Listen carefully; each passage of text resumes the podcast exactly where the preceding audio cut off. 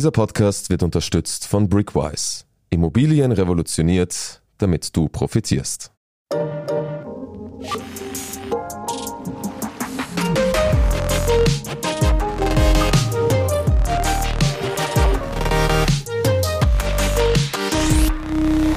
Hi, ich bin Max Leschanz. Das ist Lohnt sich das, der Standard-Podcast über Geld. Geld ist aktuell ja Dauerthema. Seien es die Teuerung, Kredite, Talfahrten an der Börse oder alles Mögliche.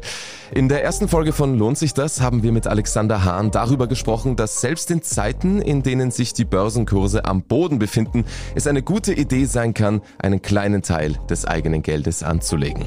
Das klingt jetzt erstmal sehr einfach, aber ich stelle mir die Frage, wie legt man denn überhaupt sein Geld an? Wie bekommt man Zugang zum Finanzmarkt? Worauf muss man achten? Braucht man dafür Vorwissen? Und kann das wirklich jeder und jede einfach so? Darüber spreche ich heute mit Andreas Danzer. Grüß dich, Andi. Schön, dass du da bist. Servus, Max. Andi, du kennst all die Antworten auf meine Fragen zum Thema Geldanlage. Deshalb fange ich mit der offensichtlichsten gleich einmal an. Ich habe jetzt also ein bisschen Geld gespart und möchte es am Finanzmarkt anbringen. Was brauche ich überhaupt, um an der Börse mein Geld anlegen zu können? Naja, also Ganz grundsätzlich ist es wie bei vielen anderen Dingen des täglichen Lebens auch, man muss volljährig sein und uneingeschränkt geschäftsfähig, sonst geht's nicht. Und worauf man auch achten sollte, bevor man beginnt, Geld anzulegen, sollte man halbwegs seine Schulden beglichen haben, vor allem jene Schulden mit hohen Zinssätzen. Und dann ja, braucht es halt, wie du sagst, ein bisschen Einstiegskapital und wenn man keine Erfahrung hat, sollte man vielleicht nicht gleich alles verprassen und sich das ein bisschen anschauen, wie das so läuft. Und dann braucht es eigentlich nur ein Konto, von dem man Geld auf sein Depot überweisen kann. Bevor wir zum Depot übergehen, eine kurze Frage. Jetzt ist es aktuell so, dass wahrscheinlich nicht jeder Mensch plötzlich ein paar Tausender nebenbei liegen hat, die man einfach so in den Finanzmarkt buttern kann. Gibt es so eine Faustregel quasi, mit wie viel Geld sollte man anfangen oder wie viel Prozent des eigenen Gehalts oder gibt es da irgend sowas in der Art? Ja, es gibt schon eine Faustregel, die besagt, dass man drei Netto-Monatsgehälter auf der Seite haben sollte und auf die schnell und unkompliziert zugreifen kann. Und was wirklich wichtig ist, man sollte unter Anführungszeichen nur Spielgeld verwenden. Also man darf auf keinen Fall mit Geld spekulieren, das man kurzfristig braucht. Also Spielgeld, so ein bisschen wie im Casino, Geld, das ich auch verlieren kann und trotzdem wäre alles quasi noch in Ordnung. Genau, man muss es verkraften können, wann es weg ist. Jetzt hast du gesagt, wir brauchen ein Depot. Was ist denn ein Depot eigentlich? Ja, ganz simpel gesagt ist es im Prinzip ein Konto oder ein Lagerort, an dem man halt alle möglichen Arten von seinen Wertpapiergeschäften durchführen kann. Das funktioniert genauso wie ein Online-Banking-Konto, ganz grob heruntergebrochen. Also früher war es so, da hat man tatsächlich physische Aktien von Unternehmen bekommen. Das ist heute völlig unvorstellbar und passiert jetzt natürlich alles digital physische Aktien bedeutet wirklich so ein Wertpapier, ein Stück Zettel. Ein, ein Stück Zettel, ja. Jetzt brauche ich also ein Depot, um am Finanzmarkt handeln zu können. Wie eröffne ich denn ein Depot? Wohin muss ich da gehen? Jetzt gibt es drei unterschiedliche Möglichkeiten. Man kann entweder zu einer Filialbank gehen oder zu einem Online-Broker oder einer Direktbank. Online so ein Depot zu eröffnen ist relativ einfach. In ein paar wenigen Schritten und ein paar Klicks ist das erledigt. Da muss man dann Dinge angeben wie seinen Namen, Wohnort, Geburtsdatum und natürlich Kontaktdaten wie E-Mail-Adresse und Telefonnummer. Dann zahlt man Geld ein und es kann losgehen. Dann muss man sich halt noch ein bisschen damit vertraut machen, auf welche Arten man kaufen kann. Also macht man einen Sparplan oder tätigt man Einzelkäufe. Jetzt hast du schon gesagt, es gibt verschiedene Möglichkeiten, wo ich mein Depot eröffnen kann. Ich habe ein bisschen Geld, ich möchte es anlegen, ich weiß jetzt, ich brauche ein Depot. Worauf muss ich denn beim Eröffnen eines Depots achten? Ja, also man sollte mal auf jeden Fall darauf schauen, ob es genügend Auswahl von den Produkten gibt, mit denen man handeln möchte und ob auch das angeboten wird, wofür man sich selbst interessiert. Und dann ist der nächste sehr entscheidende Schritt, dass man sich die Gebühren anschaut. Da gibt es drei wichtige Kostenpunkte. Das ist einerseits die Ordergebühr, die Sparplangebühr und die Depotgebühr.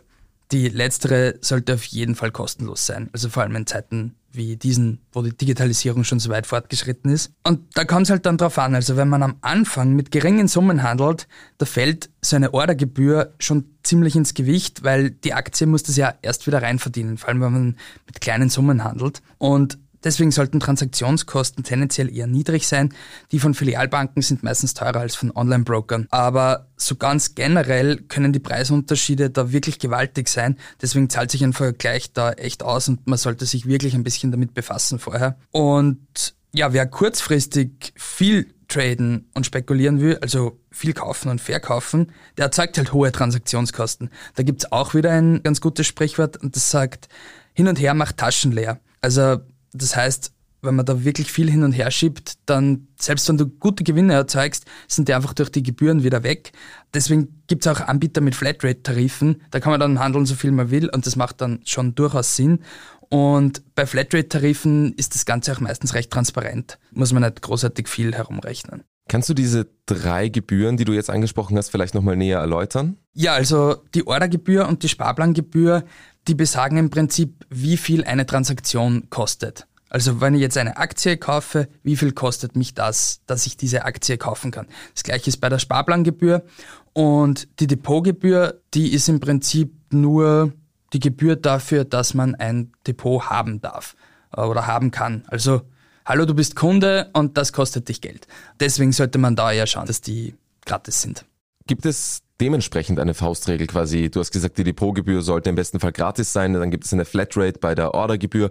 Aber gibt es irgendwie eine Faustregel, einen gewissen Prozentsatz, einen gewissen Wert, einen gewissen Preis, den ich mir merken kann, von wegen ab da wird's dann teuer? Oder geht das eigentlich nicht? Das ist ganz schwierig. Da würde ich mir jetzt auf sehr dünnes Eis begeben, weil es gibt so viele unterschiedliche Möglichkeiten und so viele Varianten, dass das wäre relativ schwer, da jetzt etwas Konkretes zu sagen, mit dem man arbeiten kann. Und wo genau die Unterschiede zwischen einem Depot bei der eigenen Hausbank oder einem Online-Broker liegen und worauf man denn genau achten sollte, wenn man sich seinen eigenen Broker raussucht, darüber sprechen wir gleich nach einer kurzen Werbepause. Du willst langfristig Vermögen aufbauen und monatlich von deinem Investment profitieren? Partizipiere mit Brickwise wie eine Immobilieneigentümerin an monatlichen Einnahmen und zu 100% an der Wertentwicklung der Immobilien. Mit Brickwise ist dein Investment zusätzlich grundbücherlich besichert und das ist weltweit einzigartig. Wie du weißt, hat jedes Investment Chancen, aber auch finanzielle Risiken. Alle Informationen zu Brickwise findest du auf brickwise.at. Wir schenken dir 25 Euro auf dein erstes Investment mit dem Code PODCAST. Andi, um mein Geld anzulegen, wissen wir jetzt schon, brauche ich ein Depot. Das kann ich entweder bei meiner Bank machen, in der Filiale oder bei einem sogenannten Online-Broker. Lass uns erstmal darüber sprechen, wo liegt denn der große Unterschied zwischen einem Depot bei meiner Bank und einem Online-Broker? Ja, man muss da unterscheiden. Also vorab, wie wir eh schon ein bisschen geklärt haben, vorab, der Broker hat entscheidenden Einfluss auf die Rendite, weil er die Fixkosten vorgibt und deswegen muss man sich damit eben befassen. Und schauen wir uns zuerst den Online-Broker an, welche Vor- und Nachteile der hat. Also bei einem Online-Broker geht es schnell und es ist relativ einfach, ein Depot zu eröffnen und das passt auch sehr gut ins digitale Zeitalter. Wie gesagt, meistens auch verhältnismäßig günstig und man kriegt einfach schnellen Zugang zu internationalen Aktien und kann sogar außerbörslich handeln. Das heißt, das ist Handel, der nicht direkt über die Börse läuft, sondern mit Handelspartnern, mit denen man direkt in Kontakt tritt. Und man kann über die App überall zugreifen auf sein Aktiendepot, was natürlich recht praktisch ist. Der Nachteil bei einem Online-Broker ist halt, es gibt keine Beratung. Wenn man unerfahren ist, steigt dadurch das Risiko, dass man sich wild verzockt, natürlich schon relativ stark. Und deswegen sollte man sich vorher ordentlich einlesen, was man da macht. Das braucht halt eine gewisse Zeit. Und worauf man auch noch achten sollte, bei manchen Online-Brokern gibt es mittlerweile schon Strafzinsen, wenn man sein Geld dort packen möchte. Also quasi der Vorteil wäre, es ist alles rein digital, es ist einfach sehr praktisch, man kann leicht ein Depot eröffnen, aber ohne Vorwissen besteht die Gefahr, dass man sich wild verzockt. Wie ist es denn jetzt bei einem Depot bei der Hausbank? Ja, genau. Da hat man den Vorteil, dass für Neulinge eine ordentliche Beratung sich natürlich schon auszahlt. Wenn man selbst das Risiko noch nicht so gut abschätzen kann, dann gibt es dort jemanden, der sich auskennt und einen unterstützen kann. Das ist aber halt viel teurer und man muss dann selbst abschätzen, ob diese höheren Kosten wirklich dafür stehen. Allerdings kann der Berater dann das Produkt, die Dinge, die man anlegen möchte, genau auf einen passend abstimmen, was natürlich schon sehr praktisch sein kann. Und dann der Nachteil, die Bank will natürlich auch verdienen, wenn du bei ihr anlegst. Das heißt, wenn man sich wenig auskennt, dann läuft man halt Gefahr, dort Produkte zu kaufen, an der in erster Linie die Bank interessiert sind, weil sie dort hohe Provisionen bekommen. Es gibt dann noch eine dritte Alternative, das wären freie Finanzberater. Die agieren unabhängig, aber da muss man sich halt auch genau anschauen, wie viel die verlangen, weil die machen das auch nicht zum Spaß. Und über allem steht ja dann noch irgendwie die Frage, wie sehr will ich mich wirklich selbst mit dieser Thematik auseinandersetzen oder will ich einfach nur einfach das Geld irgendwo reinbuttern dafür, dass das gut angelegt ist? Ja, genau. Also pauschal lässt sich nicht wirklich ein Urteil fällen. Was jetzt besser oder schlechter ist, das muss man ein bisschen für sich selbst entscheiden. Vielleicht kann man nicht sagen, welche Art Depot besser oder schlechter ist. Aber kann man vielleicht sagen, keine Ahnung, das Depot bei der Bank wäre eher geeignet für jene Personen und das beim Online-Broker für jene. Kann man das vielleicht sagen? Naja, bei der Bank ist auf jeden Fall für jene geeignet, die risikoaverser sind und die sich einfach wenig mit der Thematik beschäftigen möchten und ihr Geld einfach verzinst wo liegen wissen. Was jetzt nicht der Österreich-Klassiker Sparbuch oder Bausparer ist, was vor allem in Zeiten von fast 10% Inflation halt nicht mehr viel bringt. Und Online-Broker, ja, die sind günstiger, wenn man risikoaffiner ist, schnell verdienen möchte und halt auch mehr Interesse an der Materie hat. Dann zahlt sich das definitiv aus. Jetzt gibt's da draußen wirklich unzählige Anbieter von sogenannten Online-Brokern. Flatex, Dadat, eToro, HelloBanks wären jetzt nur vier, es gibt noch Dutzende weitere. Das Angebot ist riesig. Wie erkenne ich denn, welcher Anbieter seriös ist? Ja, in einem ersten Schritt sollte man schauen, ob der Anbieter von Finanzaufsichtsbehörden zugelassen ist. Also in Österreich von der FMA, beziehungsweise in Deutschland wäre das die BaFin, und ob es Warnungen gibt zu diesen Anbietern. Die FMA hat zum Beispiel vor ungefähr einem Monat eine Liste herausgebracht mit über 100 unseriösen Anbietern. Um die sollte man natürlich einen Bogen machen. In einem zweiten Schritt sollte man sich anschauen, ob der Anbieter eine Banklizenz hat. Weil hat er eine, dann werden Wertpapiere nur verwahrt und sie gehören üblicherweise weiter dem Anleger oder der Anlegerin und das Geld ist nicht weg, wenn der Anbieter in Konkurs geht. Und was dann noch dazu kommt, wenn es eine Banklizenz gibt, die Einlagensicherung springt ein, wenn der Anbieter in Konkurs geht. Die liegt in Österreich bei 100.000 Euro. Also sprich, wenn das Geld verpuffen sollte, die Einlagensicherung bis zu 100.000 Euro fängt sie dich auf. Bedeutet, wenn der Anbieter pleite geht, bekomme ich trotzdem mein Geld, weil Einlagensicherung. Genau, bis zu 100.000 Euro kriegt man es auf jeden Fall wieder. Nice. So viel Geld habe ich eh nicht. das ist eine andere Sache. Jetzt würde ich mich nur fragen, eben, jetzt hast du schon ein bisschen skizziert, aber was zeichnet denn einen guten beziehungsweise einen schlechteren Broker aus? Oder gibt es das überhaupt?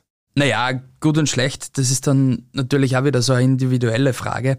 Aber man sollte dann auch nicht nur auf die Kosten schauen. Da gibt es in einem ersten Schritt schon Möglichkeiten, dass man das ein bisschen abtestet. Also zum Beispiel, gibt es ein kostenloses Demokonto, auf dem es diverse Simulationen und Erklärungen rund ums Trading gibt, was gerade für Anfänger natürlich sehr praktisch ist. Dann sollte man anschauen, wo man handeln kann, weil es gibt die extrem günstigen Anbieter, bei denen man aber nicht mal auf die wichtigsten Börsen der Welt zugreifen kann. Und man sollte schon selber entscheiden können, wo man handeln will und wo man handeln kann. Da gibt's dann eh wirklich gute Vergleichsportale im Internet. Und noch ein Punkt ist, das ist jetzt nicht gut oder schlecht per se, aber man kann schauen, ob der Broker steuereinfach ist. Das heißt, ob es eine Niederlassung oder einen Sitz in Österreich gibt, weil wenn es den gibt, dann muss sich der Anleger um Steuern nicht kümmern. Sprich, das übernimmt dann der Broker für dich, dass er die Steuern direkt abführt. Und wie gesagt, ist nicht gut oder schlecht per se, aber es ist gut zu wissen, ob man sich bei der Steuererklärung darum kümmern muss oder nicht. Und jetzt nehmen wir an, ich habe kein Depot, ich möchte einfach nur anlegen und ich weiß jetzt alles, was du mir erzählt hast. Was würdest du sagen, sollte mein nächster Schritt sein? Starten. einfach machen. Ins Internet gehen, Kosten vergleichen, Entscheidung treffen und starten. Also nehmen wir an, ich möchte jetzt ein Depot eröffnen, aber nicht bei meiner Bank, sondern bei einem Online-Broker. Kannst du nochmal zusammenfassen, worauf muss ich genau achten? Ja, genau. Also am wichtigsten sind im ersten Schritt vermutlich die Kosten.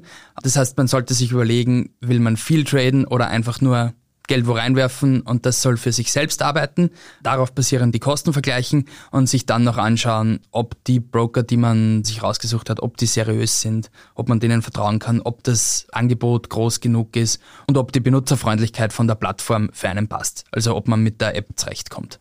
Andi, vielen herzlichen Dank für diesen Überblick. Danke dir, Max. Bis zum nächsten Mal. Wenn euch die Folge gefallen hat, dann abonniert, lohnt sich das gerne bei Apple Podcasts, Spotify oder überall sonst, wo es Podcasts gibt.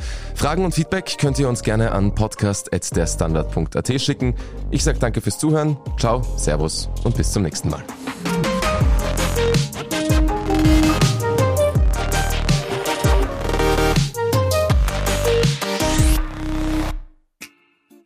Du möchtest in Immobilien investieren, aber keinen Kredit aufnehmen? Mit Brickwise kannst du deine ersten Immobilieninvestments bereits ab 100 Euro mit wenigen Klicks tätigen. Partizipiere wie eine Immobilieneigentümerin an monatlichen Einnahmen und zu 100% an der Wertentwicklung der Immobilien. Wie du weißt, hat jedes Investment Chancen, aber auch finanzielle Risiken. Alle Informationen zu Brickwise findest du auf brickwise.at. Wir schenken dir 25 Euro auf dein erstes Investment mit dem Code Podcast.